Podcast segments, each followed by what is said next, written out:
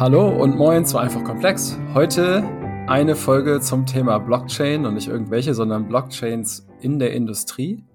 Und dafür haben Burkhard und ich uns wieder einen Gast eingeladen. Das ist der Erik Neumann von der Hochschule Mittweida. Erik, bevor ich dich komplett vorstelle, wer bist du, was machst du und was macht dich eigentlich zum Blockchain-Experten? Hi, ich bin der Erik. Ich bin seit äh, 2015 zumindest äh, würde ich das anhand meiner Transaktionshistorie, die ich wiederherstellen konnte, vermuten im Blockchain-Bereich. Also ist quasi die älteste Bitcoin-Transaktion, die ich gefunden habe, vor ungefähr acht Jahren gewesen. Genau, und äh, ich habe am Blockchain Competence Center in Mittweida, beziehungsweise an der Hochschule Mittweida, meinen Master im Blockchain-Bereich studiert und dann auch an einer industriellen Blockchain-Lösung, einem Forschungsprojekt mitgearbeitet. Genau, und dort war ich im Grunde als Programmierer seit 2019 und habe mich dann so richtig intensiv mit dem Blockchain-Bereich beschäftigt. Cool, also wir haben heute einen richtig krassen Experten hier an der Entwicklerfront und Blockchain studiert schon lange und noch gemastert. Also heute können wir, glaube ich, alles fragen in jeder Tiefe und wir kriegen, glaube ich, eine kompetente Antwort. Erstmal Hallo von mir, auch aus Hamburg. Moin an die Zuhörer bin natürlich auch wieder dabei und gucke mal, was ich heute noch Neues lerne. Ich glaube ganz viel. Wir hatten ja schon mal eine Folge über Blockchain, aber auf sehr hoher Flugebene und äh, heute gucken wir mal, was es noch für Ausprägungen gibt im Speziellen. Gerrit hat schon gesagt, wir wollen mal gucken, ob wir für Industrieanwendungen vielleicht was, was finden, was jetzt genau das, äh, was Erik gemacht hat, irgendwie reinpasst. Ja. Genau, wir hatten schon mal eine Folge, aber Erik, zum Start, definier uns doch mal die Blockchain. Was ist die Blockchain und was mache ich damit? Ah, das ist so eine typische Frage, ne? Aber was ist eine Blockchain? Ja, eine, eine ganz, so einfach, ganz einfache Frage, die man in, in Sekundenschnelle beantworten kann. Aus der Zeit. Nee, also, genau, also äh, mal gucken. Eine, eine Blockchain an sich, also das, das wird tatsächlich immer ein bisschen als sehr kompliziert dargestellt, aber es ist im Grunde nur eine, eine Datenstruktur, eine vergleichsweise einfache, die, wie der Name das vermutlich schon äh, zu oder man sich vorstellen kann, dass die natürlich schon aus Blöcken besteht. Und die Blockchain ist halt eine Verbindung aus diesen Blöcken. Und das ist im Grunde schon alles, was, was so eine Blockchain ausmacht. Also wir haben Blöcke, in den Blöcken sind Daten und die Blöcke sind auf irgendeine Art und Weise miteinander verknüpft. Und damit hätten wir schon mal so ganz, ganz grob geklärt, was eine Blockchain eigentlich ist. Und da, da können wir bestimmt noch ein Stückchen in die in die technische Tiefe gehen, wenn euch das interessiert, wie, wie die Blöcke aussehen, wie die Verknüpfungen und so funktionieren, damit man dort quasi einmal ein, ein Bild davon bekommt. Von mir aus sehr gerne, ja. Ich glaube, das interessiert alle. Genau, wenn, wenn irgendwas unklar ist, unterbrecht mich und dann erkläre ich nochmal genauer. Ja. Gut, also äh, fangen, wir, fangen wir an mit den, mit den Grundlagen. Also ich würde erstmal nicht, nicht direkt bei der Blockchain einsteigen, sondern bei den Dingen, die man wissen sollte, um zu verstehen, wie eine Blockchain an sich funktioniert. Und an unterster oder in der untersten Ebene davon ist quasi die, die sogenannte Hash-Funktion. Das äh, hat man vielleicht schon mal gehört. Das äh, wirft man im Computerbereich gelegentlich mal rum, auch um so nachzuvollziehen, ob eine Datei korrekt runtergeladen wurde zum Beispiel. Und eine Hash-Funktion, die wird im Grunde verwendet, um Daten, man kann das so als Fingerabdruck bezeichnen, also Daten in Fingerabdruck zuzuweisen. Und ähm, die funktionieren dabei so, dass man quasi in einer Seite die Daten reinsteckt und auf der anderen Seite kommt der sogenannte Hash raus. Und der Hash ist im Computer einfach nur eine relativ lange Zahl, die für die Daten, die man da reingetan hat, immer und immer wieder die gleiche Zahl ist. Und man kann anhand dieser Zahl aber nicht wieder rausfinden, was das für Daten sind.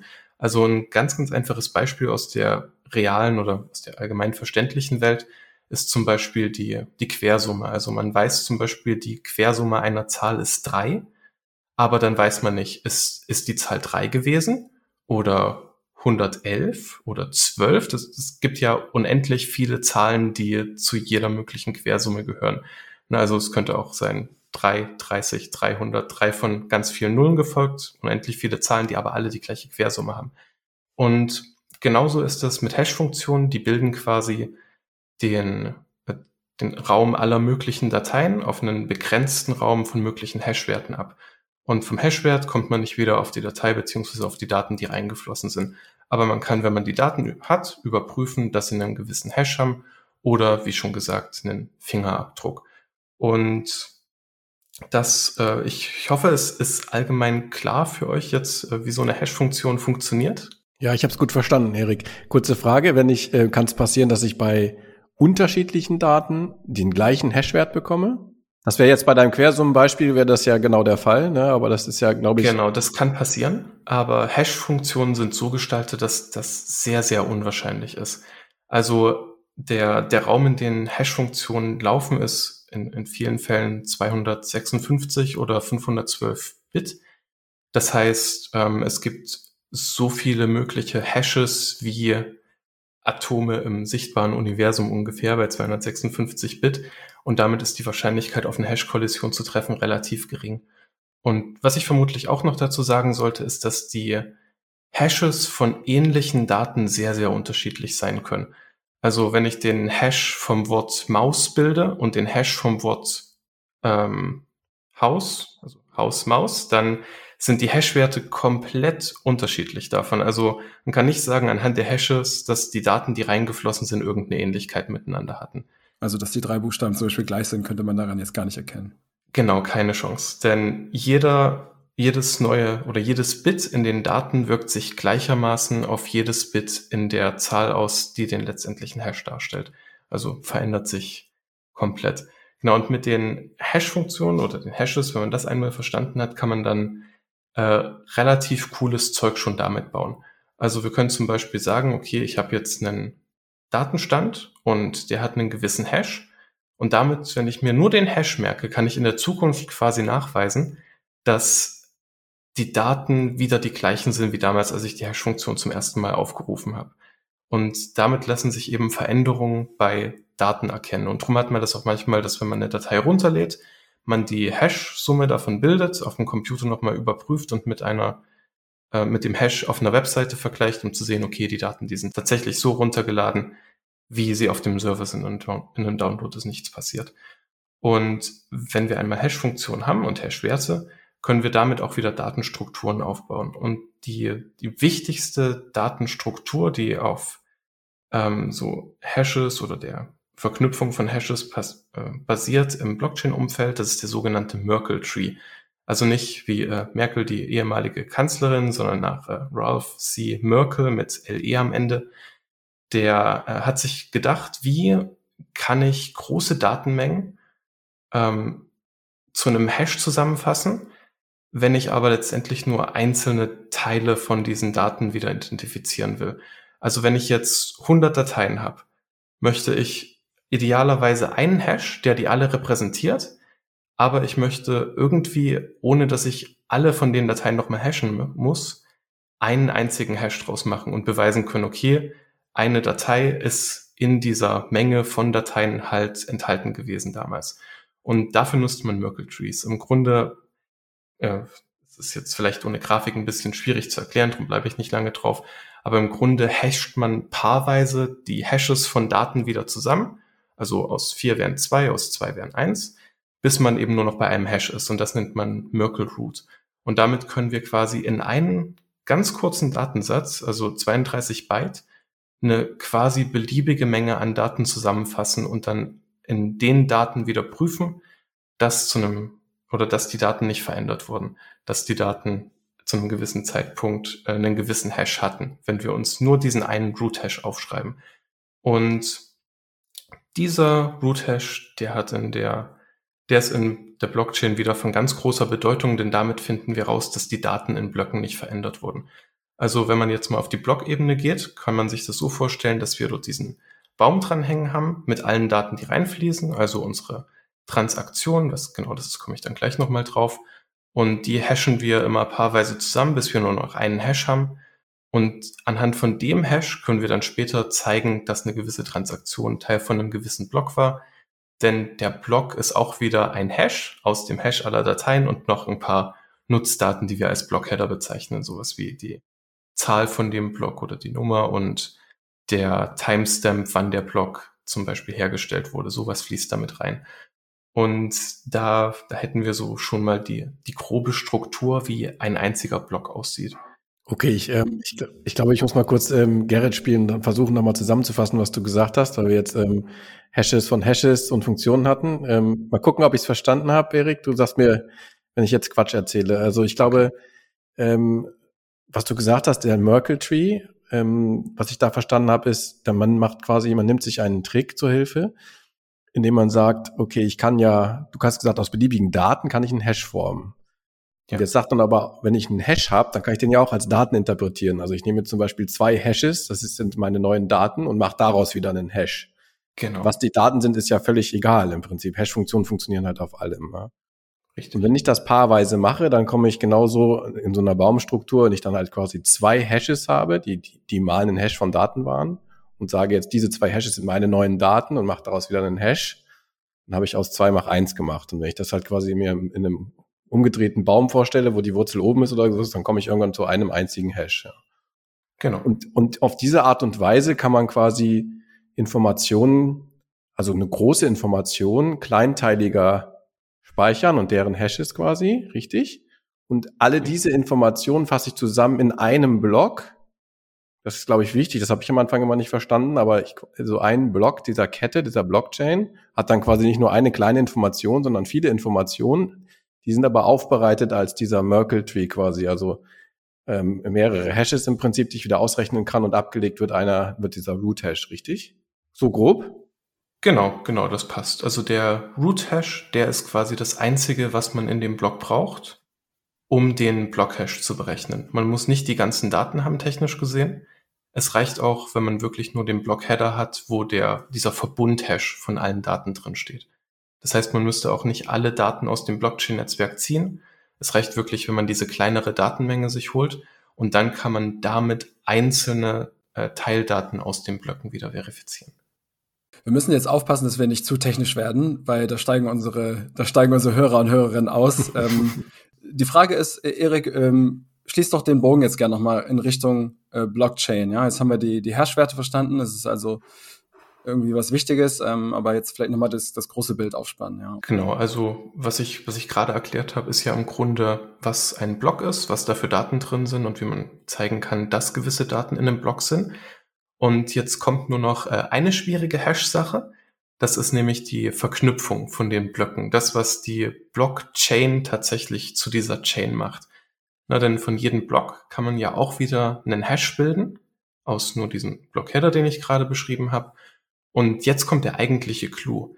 In jeden Block kommt auch der Hash vom vorhergehenden Block rein. Und weil dieser Hash auch wieder den Hash von dem Block verändert, heißt das, dass quasi man die Existenz von allen Daten, die in allen vorherigen Blöcken waren, mit dem Hash vom aktuellen Block verifizieren kann. Also mit dem Block kann man gucken, was ist der vorherige Block-Hash, dann kann man zum vorherigen Block gehen den Hash überprüfen, gucken, was ist der vorherige Block-Hash, bis man bei dem Block ist, in dem man einen Datensatz beziehungsweise eine Transaktion überprüfen will. Und das ist das, was die Blockchain zu eben dieser Chain macht. Und das ist auch das, wo wir immer sagen, das ist halt manipulationsfrei, weil, weil wir quasi mathematisch durch diese Hash-Funktionen ähm, versichert werden, dass das was ich mich zurückbewege quasi und ich auf den aktuellsten Block gucke und wenn ich mich sauber zurückbewegen kann und immer die Hashes sich entsprechend auflösen, dann habe ich eine mathematische Garantie, dass das alles zusammenpasst und so zusammengehört und äh, initial so zusammengebaut wurde, richtig? Das ist ja eines der ganz wichtigen, glaube ich, Grundphilosophien der Blockchain, dass ich halt quasi ja eine Datenstruktur habe, das hast du ja gesagt, ja, die aufeinander aufbaut, zu der ich aber weiß, dass sie nicht manipuliert wurden konnte zwischendurch, ja, sondern das kann ich quasi zu jeder Zeit und jeder, der dich die Blockchain anguckt, ausrechnen und verifizieren, dass die halt quasi manipulationsfrei aneinander gehängt wurden, diese Datenblöcke. Genau richtig. Denn wenn man quasi ein einziges Bit in irgendeinem Block, der tief in der Kette ist, verändert, dann ändert sich der Root Hash von der, von den ganzen Transaktionen, dann ändert sich der Block Hash und jeder Block Hash von jedem nachfolgenden Block auch. Es, die Kette würde an der Stelle quasi abreißen und die neuen Blöcke wären ungültig. Genau. Welche, welche Anwendungsbereiche hat das jetzt in der Industrie? Ja, wo muss ich so sicher sein, dass Daten auf gar keinen Fall manipuliert wurden? Oder wo möchte ich auch vielleicht darüber informiert werden, wenn vielleicht Daten ähm, manipuliert wurden? Genau, das ist ähm, gerade in der Industrie, wenn man irgendwas herstellt, dann hat man ja auch immer wieder, also es kommt immer wieder diese Baumstruktur. Ne? Also ich habe Schrauben und irgendwelche Metallteile, das sind dann viele Teile, und dann setze ich das zusammen zu einem Bauteil, das wieder ein Teil von einem anderen Bauteil ist. Ne? Also wir können quasi auch wieder hier diesen Baum aufbauen, wo wir unten mit ganz grundlegenden Materialien arbeiten und dann nach oben wird das Produkt immer komplexer, bis wir letztendlich unser Bauteil in den Motorblock schrauben, den Motor in ein Auto und dann haben wir dort quasi unser, unser fertiges Gerät. Und jetzt ist dann die Frage, wenn, wenn irgendwas damit passiert, also vielleicht zerbricht was, vielleicht bröselt was, irgendwas ist bei der Produktion nicht richtig gelaufen und deswegen haben wir jetzt ein gefährliches Produkt auf der Straße, dann interessiert uns natürlich, wenn irgendwas passiert ist, wie das, äh, wie das zustande kommen konnte. Und da gucken wir normalerweise zurück in die Datenbank, was, was da reingeschrieben wurde über die Produktion, über die Qualitätssicherung, über die ganzen Tests, die gemacht wurden und schauen dann, ist das ein einzelner Fehler oder ist vielleicht irgendwas mit einer Maschinenkonfiguration falsch gewesen und wir haben jetzt viele Produkte auf dem Markt, die möglicherweise eine Gefährdung darstellen. Und wenn wir das rausfinden, können wir zum Beispiel eine Rückrufaktion starten. Aber was, wenn ein Angreifer kommt und genau in dieser Datenbank irgendwas verändert und uns davon abhält zu verstehen, dass quasi ein, systemischer Fehler bei uns da war?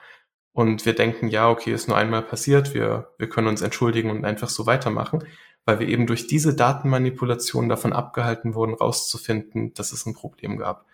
Und wenn man sowas abfangen kann, jetzt zum Beispiel über eine Blockchain, in der man sehen kann, aha, die Daten zu dem Zeitpunkt waren wirklich so da, wir können uns sicher sein, dass es nur ein Fehler war, der einmal passiert ist. Oder wir können sagen, okay, die, der Hash von der Maschinenkonfiguration, der war der, also war die Maschine zu dem Zeitpunkt falsch konfiguriert, weil wir das wiederfinden konnten. Dann können wir eben solche Fehler beheben.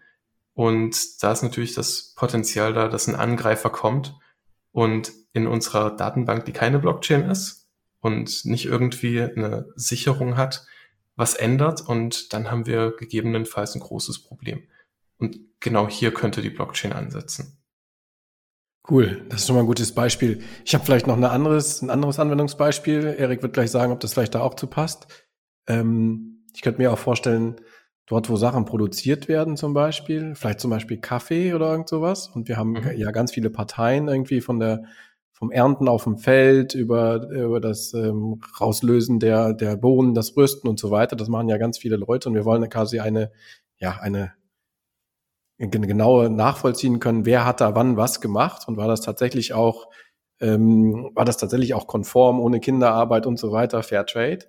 Und äh, jetzt können quasi ja im Prinzip, und das ist ja auch ein, ein Charakteristikum der, der Blockchain, weil es eine verteilte Anwendung ist. Die Blockchain selber kann ja quasi in der Cloud im Internet liegen und von verschiedenen Parteien, also verschiedene Parteien können quasi Blöcke dranhängen, die dann kryptologisch quasi signiert sind, wie so eine Unterschrift, ja.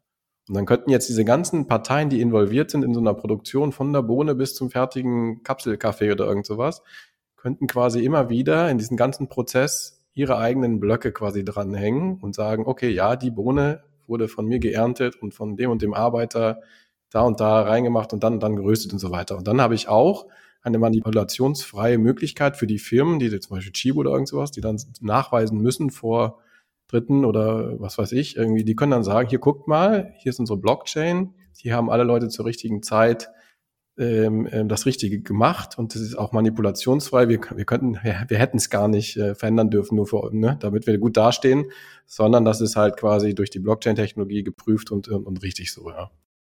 Fällt mir jetzt gerade so spontan aus dem Bauch geschossen ein, so. Ne? Ja, also du sprichst da im Grunde zwei, zwei verschiedene Sachen an. Ne? Das ist einmal das Blockchain-Netzwerk also, dass die Blockchain gemeinsam von mehreren Teilnehmern gebildet wird. Also die schreiben alle Transaktionen dort rein, die werden von irgendjemandem in Blöcke zusammengefasst. Und dann kann jeder sehen, okay, zu dem Zeitpunkt haben unterschiedliche Leute gewisse Dinge gemacht und dann können wir das zurückverfolgen. Und äh, das zweite ist dort eben diese Transaktionen, na, die digital signiert sind, was du gerade angesprochen hast. Vielleicht sollte man dort auch noch mal kurz dazu sagen, dass ähm, wie das funktioniert, also dass die, dass das rückverfolgt werden kann.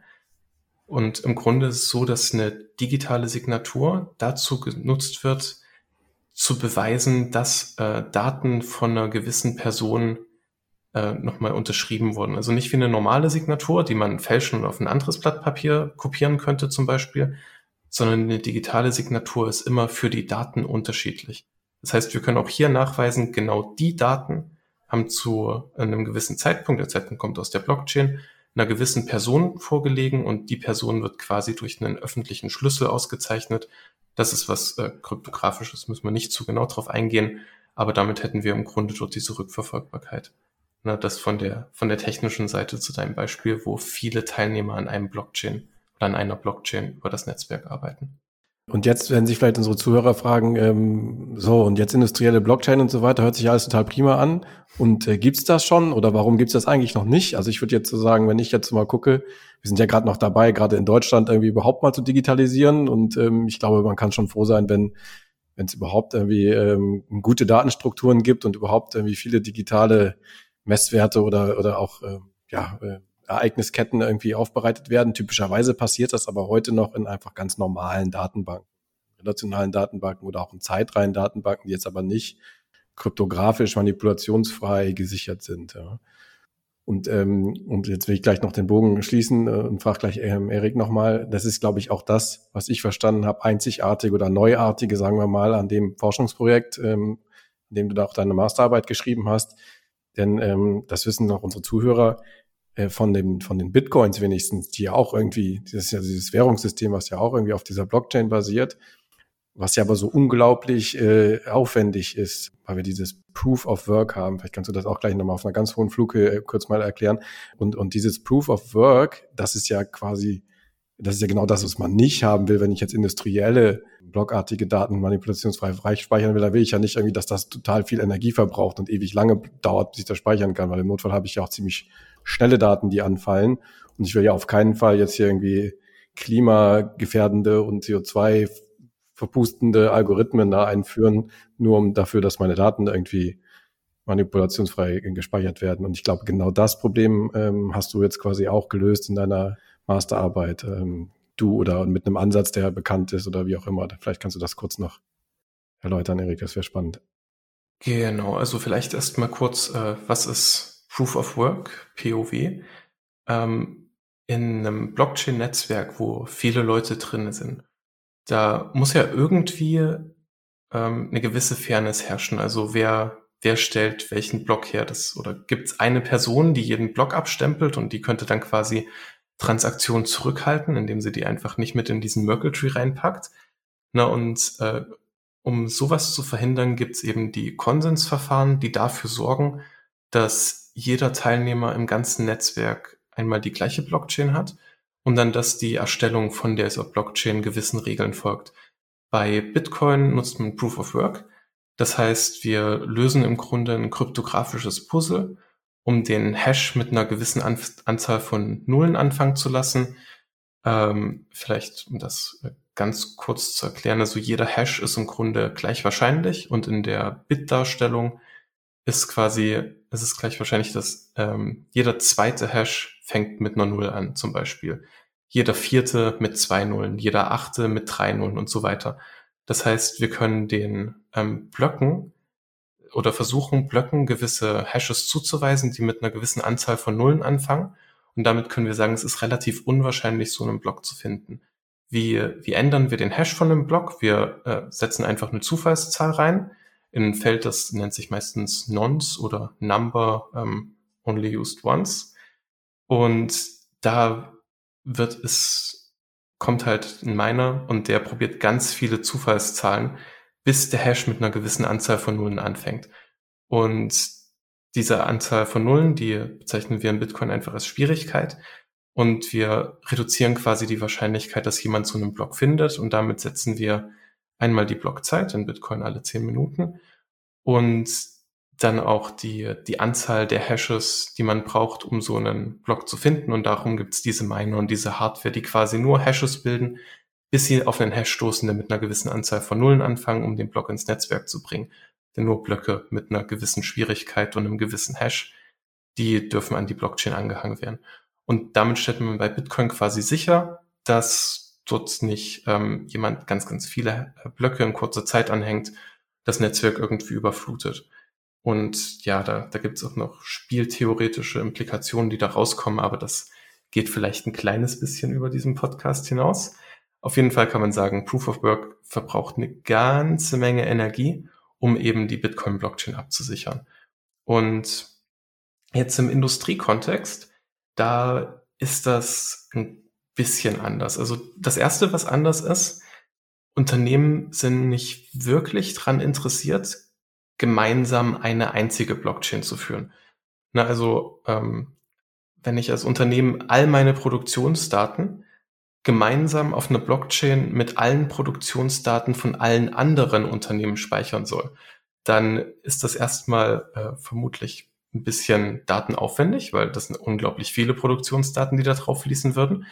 Und dann will man ja auch nicht unbedingt seine ganzen Produktionsdaten einfach so offen liegen. Da da können ja Geheimnisse drinstehen, da kann man rauslesen, wie viele Produkte hergestellt werden oder wenn es vielleicht ein bisschen langsamer läuft und dann die, ähm, die Anleihe wieder verkaufen. Also vielleicht nicht, nicht die beste Idee, das alles öffentlich äh, gegenüber anderen Unternehmen abzuspeichern. Und wir wollen aber trotzdem, dass Unternehmen quasi Daten austauschen können, von denen sie oder die beweisbar zu einem gewissen Zeitpunkt in einer gewissen Form vorgelegen haben, eben um solche Datenmanipulationen, was ich vor uns gesagt habe, auszuschließen. Und das war so der Fokus von diesem Forschungsprojekt Save Your Chain. Und da machen wir es im Grunde so, dass jedes Unternehmen seine eigene interne Blockchain führt. Und da ist das Konsensverfahren nicht mehr so wichtig. Also wir wollen natürlich, dass die Blöcke auf allen Computern innerhalb von dem Unternehmen gleich sind, die Blockchain gleich ist. Aber das müssen wir nicht auf so eine sichere Art und Weise wie bei Block, wie bei Bitcoin machen, weil das jede Menge Energieverschwendung wäre. Und dem Unternehmen reicht es im Grunde intern diese Datenstruktur zu haben, über die sich Zeitpunkt beziehungsweise Reihenfolge von Daten und Integrität von Daten nachweisen lässt. Und dann haben wir bei Save Your Chain einen Ansatz, um das quasi über ein Unternehmensnetzwerk abzusichern das nicht auf einer einzelnen zentralen Blockchain basiert. Also wir haben viele Blockchains bei den ganzen Unternehmen und die tauschen im Grunde nur periodisch ähm, Block-Hashes aus, vielleicht alle 1000 oder alle 10.000 Blöcke und dazu noch einen kryptografischen Akkumulator. Gehe ich auch nicht zu genau drauf ein. Damit kann man im Grunde nur sagen, dass ein gewisser Block an einer gewissen Position zwischen zwei anderen Blöcken liegt und mit dem Hash kann man dann wieder auf die Daten schließen, die da drin sind, die Integrität davon prüfen. Und damit haben wir im Grunde eine Lösung geschaffen, wie Unternehmen die Blockchain-Technologie einsetzen können, um eben die Manipulationssicherheit sicherzustellen, aber ohne ihre gesamten Daten mit allen Unternehmen in ihrem Wertschöpfungsnetzwerk zu teilen. Und das ist so der, der fünf Minuten Abriss von Save Your Chain. Genau, du sagst gerade, es heißt Save Your Chain, richtig? Das ähm, hast du gerade so nebenher fallen lassen. Das ist ein großes Forschungsprojekt, wo du federführend mit beteiligt warst letzten Endes. Genau, ich habe quasi die, die Blockchain-Seite davon, die Nodes vom, vom Netzwerk bis zum unternehmensübergreifenden ähm, Unternehmensprotokoll dort programmiert und alles, was dazwischen liegt. Also Save Your Chain ist ein, ein Projekt oder ein Produkt oder ähm, eine, eine Blockchain letzten Endes, die die Potenziale der Blockchain Unternehmen zur Verfügung stellt, aber einige der Herausforderungen löst, beziehungsweise ähm, Dinge auf eine Art und Weise löst, dass sie auch wirklich in Unternehmen dann, ähm, dass sie einfacher einzuführen ist quasi und zu benutzen ist. Genau, also die, die Save Your Chain Lösung ist im Moment ein Prototyp, der aus dem Forschungsprojekt hervorgegangen ist, dass die Hochschule Mittweida zusammen mit dem äh, Fraunhofer IWO als Forschungspartner mit Xenon und Vitesco als Industriepartner und Capgemini als unsere Consultants gerade für Cybersicherheit gemacht haben. Und da haben wir halt so eine prototypische Lösung entwickelt, mit der man die, äh, den unternehmensübergreifenden gesicherten Datenaustausch mal zeigen kann. Und für wen ist Save Your Chain gedacht? Und wie kann man das mal testen als Unternehmen? Was müsste man? Ähm, also wir planen tatsächlich, das Open Source zu stellen weil wir ziemlich zufrieden sind mit der Lösung, aber wir müssen garantiert noch äh, eine Menge Feinschliff dran machen.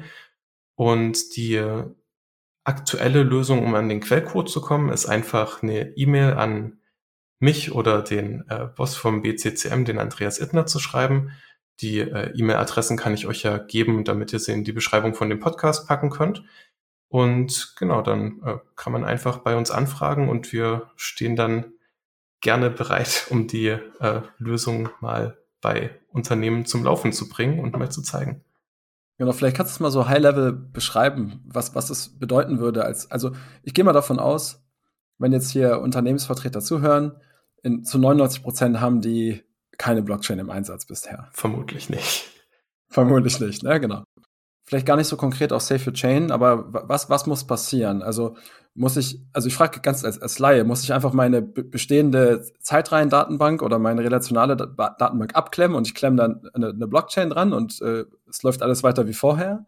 Oder muss ich ähm, mich IT-seitig irgendwie besonders darauf vorbereiten? Muss ich in die Cloud? Kann ich das on-premise machen? Was, was, was muss ein Unternehmen tun, um wirklich Blockchain zu nutzen und dann manipulationssicher und ähm, immer integre Daten quasi äh, zu haben?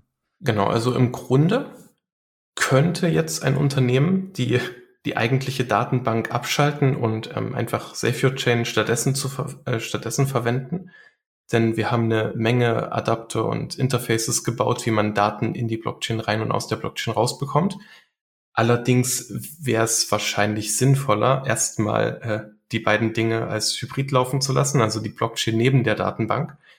Und genau wie würde das aussehen? Also im Grunde müsste man nur dieses unternehmensinterne Blockchain-Netzwerk aufbauen, damit die äh, Blockchain im Unternehmen laufen kann. Das ist, also kann auf einer Node passieren, auf einem Raspberry Pi oder auf einem kleinen ähm, Computer, der irgendwo rumsteht und da könnten einfach die Daten mal reinfließen und über ein Webinterface wieder abgerufen werden. Und interessant wird das Ganze natürlich erst, wenn man mit einem anderen Unternehmen zusammenarbeitet, die die gleiche Lösung einsetzen. Denn dann kann man das unternehmensübergreifende Netzwerk anschalten und quasi gesicherte Daten aus dem anderen Unterne aus dem anderen Unternehmensnetzwerk mal anfragen und sehen, wie die plötzlich in der eigenen Blockchain aufploppen und man dort halt ähm, eine Transaktion bekommt, die aus einem anderen Unternehmen ist, die von denen signiert ist, aber man wirklich den Beweis hat, dass die zu einem gewissen Zeitpunkt in der Blockchain auf der anderen Seite vorgelegen hat ich stelle mir jetzt sowas vor wie, ähm, es, es, gibt ein Unternehmen, das macht irgendwelche Metallteile ja. oder veredelt die vielleicht und hat einen, einen, Zulieferer, der irgendwas vorher schon an diesen Metallteilen gemacht hat. Was weiß ich, hat die vielleicht, die wurden vorher gefräst und jetzt kommen die zu mir und ich beschichte die jetzt als, als Unternehmen oder sowas. Ja.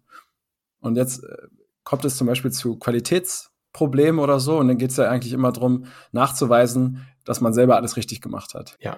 Das ist der Anwendungsfall, oder? Sowas in der Art, genau. Alles, wo mehrere Unternehmen an der Produktion von einem äh, Endprodukt teilnehmen. Genau, und in dem Fall könnte quasi derjenige, der die Lieferung dann bekommt von den vorverarbeiteten Metallteilen, da könnte auf der Box ein QR-Code sein, den er scannt, der könnte eine E-Mail bekommen oder die, die Teilenummer bei sich eingeben und darüber dann quasi alles, was mit dem Teil was zu tun hat, an Daten aus dem anderen Netzwerk zu sich bestellen. Und dann hätte der das quasi vorliegen. Das, ähm, das haben wir so gelöst, damit Unternehmen auch aus dieser Kette rausfallen, also aus der Wertschöpfungskette rausfallen können und man trotzdem die relevanten Daten nochmal bei sich äh, gesichert hat. Und dann kann man halt gucken, wenn was kaputt ist. Ist es am, liegt es an den Qualitätstests? An der anderen Seite hat man selber was kaputt gemacht in der Richtung. Ich habe noch ein anderes Beispiel. Das liegt natürlich auch nahe, weil wir da auch ein bisschen was mit zu tun haben. Das verrate ich später. Ähm, aber was zum Beispiel auch ähm, cool ist, ist, wir haben ja, wir wissen ja alle, dass Unternehmen heutzutage viel mehr darauf achten müssen, auf emissionsarme Produktionen, also CO2-Emissionen, der Nachweis von CO2-Emissionen und auch der Nachweis von Primärenergieverbrauch, Strom zum Beispiel und so weiter, ist ja ein ganz äh, wichtiges Thema, weil es gibt quasi, äh, weil das mit finanziellen Mitteln zu tun hat, ja. Es gibt ja für Unternehmen bestimmte Vergünstigungen oder sie können ja sogenannte CO2 ähm, Pakete kaufen und so weiter und so fort, die von der Regierung zur Verfügung gestellt werden. Und gerade hier finde ich, ist Blockchain ein super krasses ähm, äh, Anwendungsbeispiel, weil jetzt will ich ja quasi, jetzt habe ich hier nicht äh, zwei Unternehmen, die sich austauschen, jetzt habe ich quasi eine Behörde, ne, also eine, oder die Bundesregierung, sagen wir mal ganz grob gesprochen so, ja, die manipulationsfrei wissen will, was waren jetzt tatsächlich die CO2-Emissionen und die Primärenergieverbräuche von den und den Unternehmen, damit ich entsprechende Subventionen oder Kosten oder was was ich abrechnen kann, ja, Vergünstigung.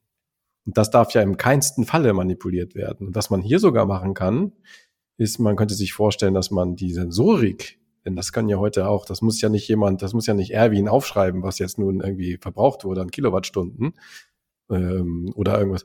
Das heißt, wir könnten also Sensorik im Feld haben, die direkt manipulationsfrei am Stromzähler sitzen und diese Daten, die, die, die Energieverbräuche direkt in die Blockchain beamen, sage ich mal. Und ab da ist dann sowieso alles manipulationsfrei und sicher. Und genauso auch für die CO2-Emissionen. Ich kann ja CO2-Sensorik haben in meiner, in den entsprechenden äh, Maschinen, die halt quasi CO2 emittieren. Und auch diese direkt, direkt am Sensor, also direkt am Primärverbraucher, ähm, in die Blockchain bringen. Dann die, mit dieser Blockchain quasi den Nachweis gegenüber Behörden erbringen, wie denn nun meine CO2 und Energieverbrauchsemissionen waren. Ne? Finde ich ein total spannendes Thema, weil heutzutage ist es halt so, dass das nur sehr indirekt passiert über Abrechnungen, über und so weiter. Und ähm, das ist tatsächlich ein Projekt, ähm, wo wir vielleicht auch äh, in Zukunft ein bisschen zusammenarbeiten, also sogar die, die Heisenware und auch die Hochschule mit weiter das BCCM, äh, wo wir versuchen auch diese, diese Sachen mal umzusetzen, ne, prototypisch. Und, und wenn man das einmal hat, kann man sogar noch Plausibilitätsprüfungen durchführen. Also man vergleicht den, die Werte vom Stromzähler mit den äh, Laufzeiten von den Maschinen, denn man weiß ja, wann die was produziert haben und kann quasi auch dort nochmal gucken. Der Strom ist abgenommen, die Maschine ist tatsächlich gelaufen und die Sensoren, die den CO2-Ausstoß überprüft haben, die äh, sind da auch damit, also beweisen das auch nochmal.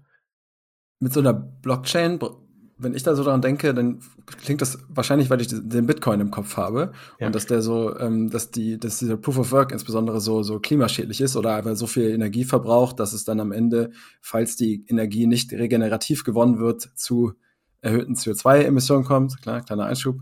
Ähm, das habe ich immer natürlich im Kopf, wenn ich an Blockchain denke. Und behaupte ich jetzt mal, haben viele Leute.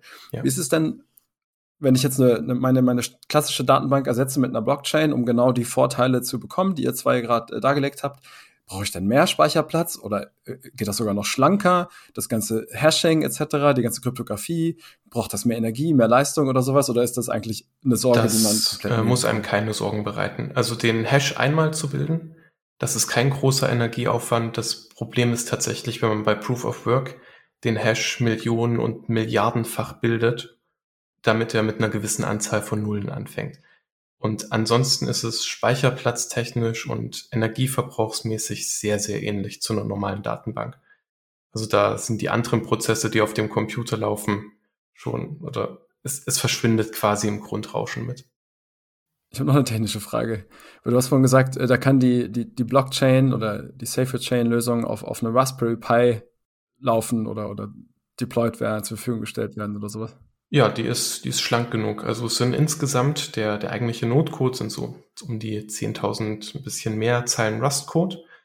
Und das ähm, wird kompiliert zu einer Binary, die ist unter 20 Megabyte groß und auch so effizient, dass sie auf einem Raspberry Pi laufen kann. Abgefahren. Das habe ich mir so nicht vorgestellt. Aber muss eine Blockchain nicht auch ein Stück weit verteilt sein? Äh, oder ist das, ist es auch wieder nur etwas, was man durch diesen Bitcoin-Blockchain letzten Endes im Kopf hat. Genau, also das, ähm, das mit dem Verteiltsein, das ist eher für öffentliche Blockchain-Netzwerke wichtig. Die Safe Your Chain würde man quasi als eigentliches Blockchain-Netzwerk nur innerhalb von einem Unternehmen nutzen. Das heißt, es reicht aus, wenn es dort nur eine Not gibt. Aber man kann natürlich auch aus Backup-Gründen gleich sagen, okay, wir nutzen die Blockchain-Netzwerk-Funktionalität um es auf mehrere Computer zu verteilen, eben um abzusichern, dass nicht einer davon mal einen Fehler in der SSD hat und alle Daten verloren gehen. Und da kann man die Blockchain quasi so nutzen, wie man bei einer normalen Datenbank einen, äh, ein Replikat ziehen würde. Und dann würde man von zwei Nodes sprechen oder von N-Nodes, wie auch immer. Genau, das wären dann zwei Nodes im Blockchain-Netzwerk, die die gleiche Blockchain hätten. Also Gerrit, äh, vielleicht nochmal in anderen Worten, ich, wenn ich Erik richtig verstanden habe, sagt er, dass vor allen Dingen mit dieser Save Your Chain, mit dem Ansatz, ähm, eine Blockchain erstmal on-premise laufen kann. Ja, also wir brauchen noch nicht mal irgendwie das, das böse Internet, sondern ich kann halt sicher innerhalb meines Firmennetzwerkes ähm, diese Blockchain bespielen und füttern mit meinen Informationen. Und genau nur dann zu den spezifischen Zeitpunkten und auch nur die spezifischen Pakete teilen mit, mit Dritten, also mit Behörden oder mit anderen Companies, wenn ich das möchte, ja. Und wenn ich das halt freigebe. Und ansonsten ist das für mich einfach auch eine, eine Art und Weise, Zeit rein abzuspeichern. Äh, eine Sache, Erik, wollte ich nochmal fragen.